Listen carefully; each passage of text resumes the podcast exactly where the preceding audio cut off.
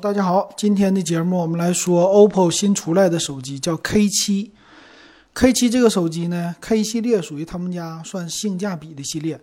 这次呢更新到是 5G 的一款手机啊。先来看这个外观，外观方面呢，左边是有四个摄像头数字的排列，呃，背面呢这个造型是比较老旧，和他们家的 K5 非常的像哈。那这次的特色呢，主要是在 5G 和一些处理器的升级上。那这个机身呢，第一大特色我觉得挺好的，是薄，它只有7.96毫米的厚度，这个厚度啊，在现在的很多手机上算是难得的了。重量呢也只有一百八十克。那芯片呢，主打的是骁龙 765G 的芯片。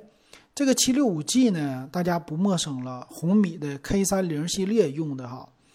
那但是现在呢，它卖的价格逐渐都走低了，最低的都一千三百九十九了，也可以说现在来说是非常成熟的一个处理器吧。那快充方面呢，他们家是三十瓦的快充，这个很正常，他们家非常喜欢快充，但是三十瓦来说也是足够的了啊。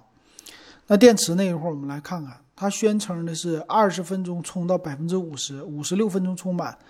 电池呢，四千零二十五毫安，不是特别的大的一个电池。那这个机型呢，它创新的采用了前后的液冷的一个散热啊，这个在之前的 K 系列啊好像不多。那另外呢，在网络方面，它支持叫 link boss 的一个二点零的，这干嘛的？属于是五 G WiFi，同时可以叠加使用哈。那再有游戏模式，我们不用多说了。这个摄像头啊，在背面来说，它是两个摄，一个是四千八百万像素的主摄，和八百万像素的超广角加两个两百万像素，这种的数字差不多和千元机是一样的，没什么太大区别呀。屏幕啊、摄像啊这些方面，屏幕是六点四寸啊，摄像啊有视频的防抖功能，还算是不错的吧啊，但是超广角呢一般。它用的是 ColorOS 的系统。正面来说呢，这块屏是一个水滴屏。水滴屏啊，看起来第一眼非常像 Realme 的系列，Realme 的 X 二啊，Realme 的 Q 啊，非常像的。我们来看它的详细的参数。详细参数啊，这个机器它的重量一百八十克，厚度七点九六毫米了啊，还不错的啊。它拥有的是八加一二八的存储和。八加二五六的存储，它支持呢是没说支持 TF 卡啊，这里边说了不支持 TF 卡，这一点很可惜啊。但是一百二十八 G 存储是够了，也没有更大的内存。那内存用没用最新的呢？这肯定不会用的。屏幕呢是一个普通的，就是 OLED 屏，它六点四英寸，二四零零乘一零八零，百分之九十点八屏占比不是特别的高啊。那前置摄像头呢？素质还不错，前置达到三千两百万像素，还好啊。后置的属于是一般千元机的水平。处理器呢，七六五 G，嗯，算是够用，也是面临着一个淘汰吧。但是呢，它支持五 G，五 G 的网哈。其他方面呢，双频的 WiFi，蓝牙五点一的支持，Type C 的接口，没有三点五毫米的耳机接口。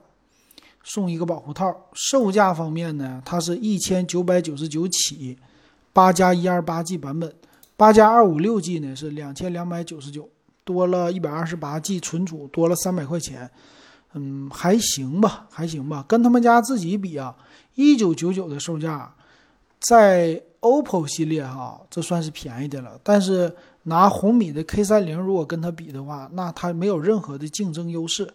因为红米啊，售价起售价比它低，但红米不是八加一二八啊，它把这个大的存储给加进去了，但是红米还是能比它便宜个两三百块钱吧。我觉得 K 七呢，它适当的会降价，但是这个机器呢，首先来说它的屏幕也没有像红米那样的高刷新，那它的处理器虽然是一样的，但是整体的外观呢一般，优势呢有一点比较轻薄。颜色呢比较多，颜色有一个叫霹雳柠檬，就是黄的渐变；流云就是白的渐变，黑的渐变，蓝的渐变和一个紫的渐变，嗯，就是这样了啊。这个机器值不值得买呢？如果你喜欢 OPPO，喜欢 K 系列，想要追求 OPPO 品牌下的性价比，那你可能只能选 K7 了，选不了别的。但如果你对 OPPO 不感冒，那你直接看看小米吧，它会更便宜的。